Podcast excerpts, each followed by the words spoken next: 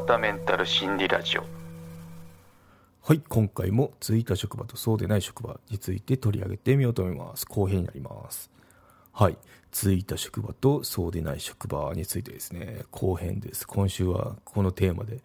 お話をしているところですけど、まあ、前回ですね、前回はその、まあ、転職考えてる人向けとか、あとまあちょっと短期で私、あのいろいろ職買いすぎだよねっていう方向けで話をしてるとこになりますね。うん、で前回私の事例を紹介したところですね、うん。まあ、その中でもそこそこのお給料でも10年続いたところと、あと高級でも心折れたところと、2、3年であのちょっとあのドクターストップみたいな なっちゃったとこっていうのもあったんですけどね、うん、じゃあここから転職するのであればどう動いたらいいのかっていうのを、まあ、私優待離脱して客観的にその自分をネタにあのコンサルしていこうかなと思いますね。なんでまあこういったプロセスであのなんだ職探ししていくと、まあ、ちょっとそのなんだろう自分の希望するようなとこに行けるんじゃないですかっていう参考になればなと思いますね。はい。うん。で、後半サブスク限定になってしまうので、この配信、先にポイントだけもう、あの、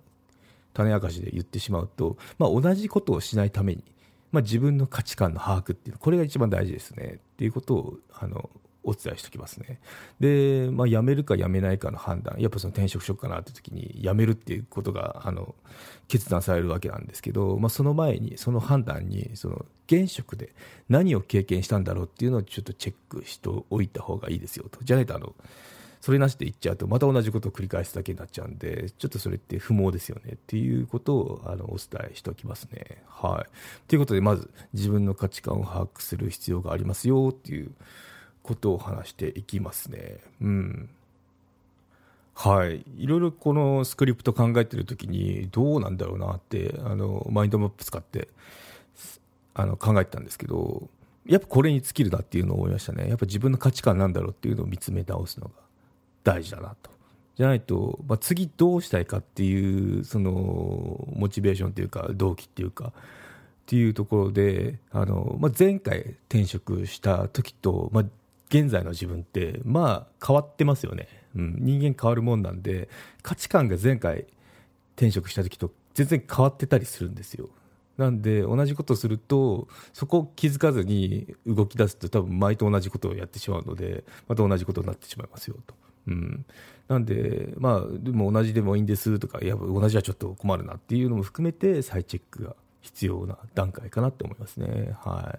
い。で、まあ、何をするかっていうと、何を重視するかですね。ここが一番大事です。はい。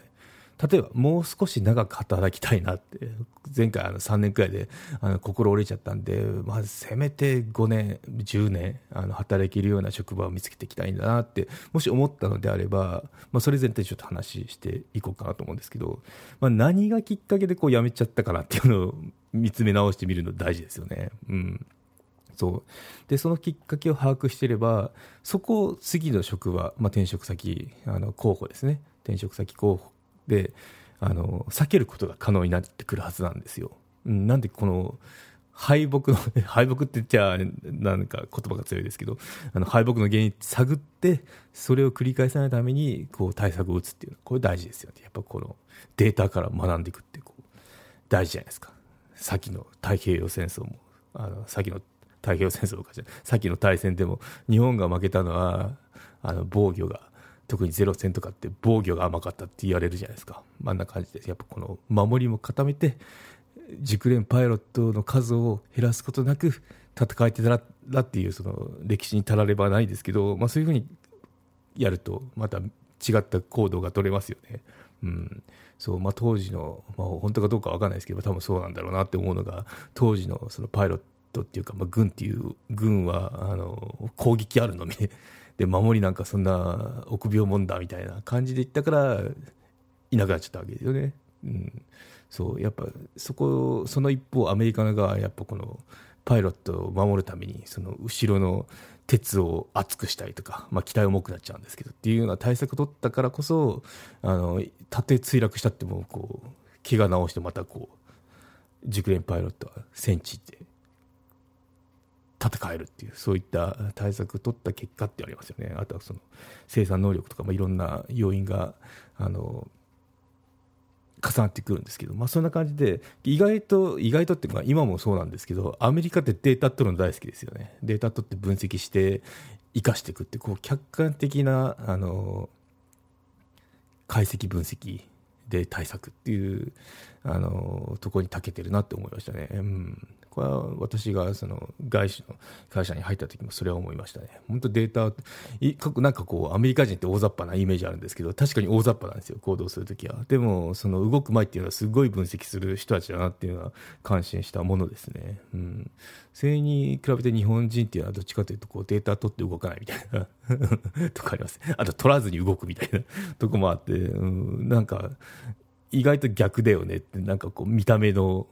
性格とやってること逆だよねっていうのを思ったことも何回かありますね。はい、そんな感じで、うん、データを取りましょうですね。で、分析しましょうですね。うんまあ、私の場合で言うとサポート業だったんで、まあもうここで想像できると思うんですけど、辞めた理由っていうのが、ちょっとお客さん、あの、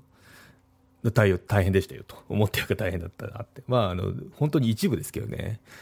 9割はいいお客さん、1割が困ったちゃんって感じだったんで、うんまあ、2割くらい、まあ、大体あのパレートの法則で80対20っていうんで、まあ、8割は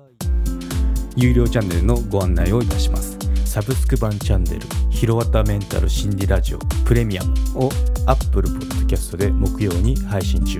サブスク会員は今までの会員限定エピソードすべてを聞くことができます。Windows の方も iTunes から聞くことができます。トライアル期間も設けてございます。ご登録して応援いただけると励みになりますのでどうぞよろしくお願いいたします。